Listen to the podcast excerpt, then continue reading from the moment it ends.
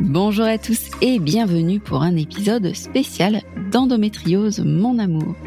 Un podcast MedCheck Studio produit grâce à vos dons lors de la campagne Ulule.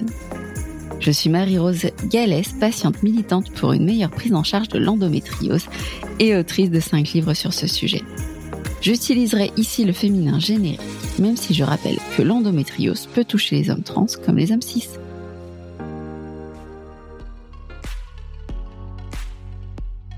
Dans ce dernier épisode avant l'été, et afin de vous remercier de votre fidélité, j'ai voulu m'intéresser à ce qu'endométriose, mon amour, représente pour vous. En septembre, cela fera trois ans que ce podcast existe. Et au cours de ces trois années, j'ai eu la chance d'avoir des centaines de témoignages pour représenter au mieux la vie des endométrioses. Chaque épisode représente l'opportunité de briser un tabou, un mythe autour de la maladie. Et je l'espère, d'apporter du réconfort. Les personnes qui témoignent aujourd'hui ont vu endométriose, mon amour, entrer dans leur vie de bien des façons. Il y a Barbara et Héloïse qui me suivaient sur les réseaux sociaux et l'ont vu apparaître dans le fil d'actualité. Il y a Elisa qui l'a découvert pendant l'heure de gloire des podcasts J'ai nommé le Covid. Le hasard est plein de surprises puisque Lise s'est vue proposer le podcast en tapant endométriose sur la plateforme Apple.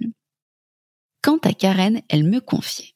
Diagnostiquée en mars 2022, après plus de 20 années d'errance, je cherchais à la fois des informations, du soutien et des témoignages pour arriver à me situer dans tout cela. Je voulais me réapproprier mon corps, mon histoire et devenir plus active de ma santé. Alors après la découverte, qu'est-ce que le podcast nous a apporté? Des informations claires et des témoignages afin de sensibiliser autour de soi pour Barbara. De son côté, les épisodes t'apportent à Karen du baume au cœur, des sourires et de l'espoir aussi. J'avoue que cela me touche énormément. Car j'ai toujours vu ce podcast comme un plaid douillet dans lequel on peut se blottir pour avoir du réconfort. Ma mission doit être accomplie puisque pour Élise, endométriose, mon amour, est synonyme de bonne humeur. Ainsi, Héloïse, en écoutant les épisodes, se sent apaisée, de savoir que les bonnes informations sont données avec les bons termes. Je me sens bien et comprise, me disait Barbara. Quant à Elisa, elle se sent sereine et parfois engagée. Karen partage cette émotion. Je me sens en paix, même si certains témoignages ou informations donnent la rage, car il y a tellement de violence, d'injustice envers les femmes et leur corps. Endométriose, mon amour, représente un lieu de réconfort et d'information pour Lise, tout comme Karen pour qui c'est un refuge avec option humour. Cela permet à Héloïse de se sentir moins seule, car me disait-elle, je n'ai jamais autant été aidée que par des femmes qui ont de l'endométriose comparée aux médecins. Il est vrai que l'endométriose est une maladie complexe et qu'il est difficile de la comprendre sans la vivre.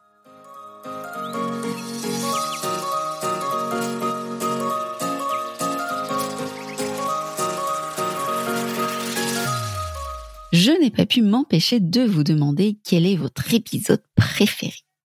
Le plus souvent, il s'agit d'un épisode dans lequel vous vous retrouvez. Ainsi, Héloïse me confiait. En écoutant l'épisode sur les violences gynécologiques, je n'étais plus seule. Je n'ai pas eu le courage d'utiliser ma propre voix pour en parler. Et j'ai un peu l'impression que votre voix était la mienne à ce moment-là, tout en étant un réconfort. Endo et Kilo fut aussi cité, un épisode dans lequel s'enchaînent les situations ubuesques, comme en témoigne cet extrait.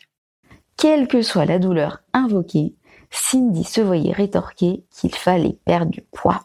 Quant à Marie, on lui a conseillé de prendre soin d'elle en perdant du poids. Elle note, non sans ironie, visiblement dans leur tête, prendre soin de moi ne pouvait passer que par la perte de poids. Pas du tout par le fait d'aller consulter pour des soucis de santé. Moi je prenais soin de moi, mais eux ne m'ont apporté ni soin ni écoute. le comble pour des soignants. Parfois, le podcast peut t'aider à établir la communication avec son entourage, comme Elisa, dont le podcast est un réconfort pour sa fille, qui est aussi touchée par la maladie.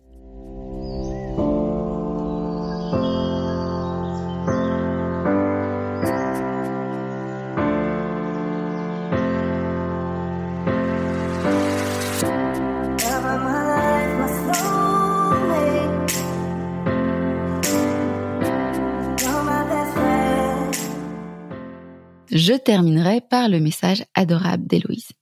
Merci pour moi, pour vous et pour nous toutes. Il faut de la force pour être la voix des autres et la sienne.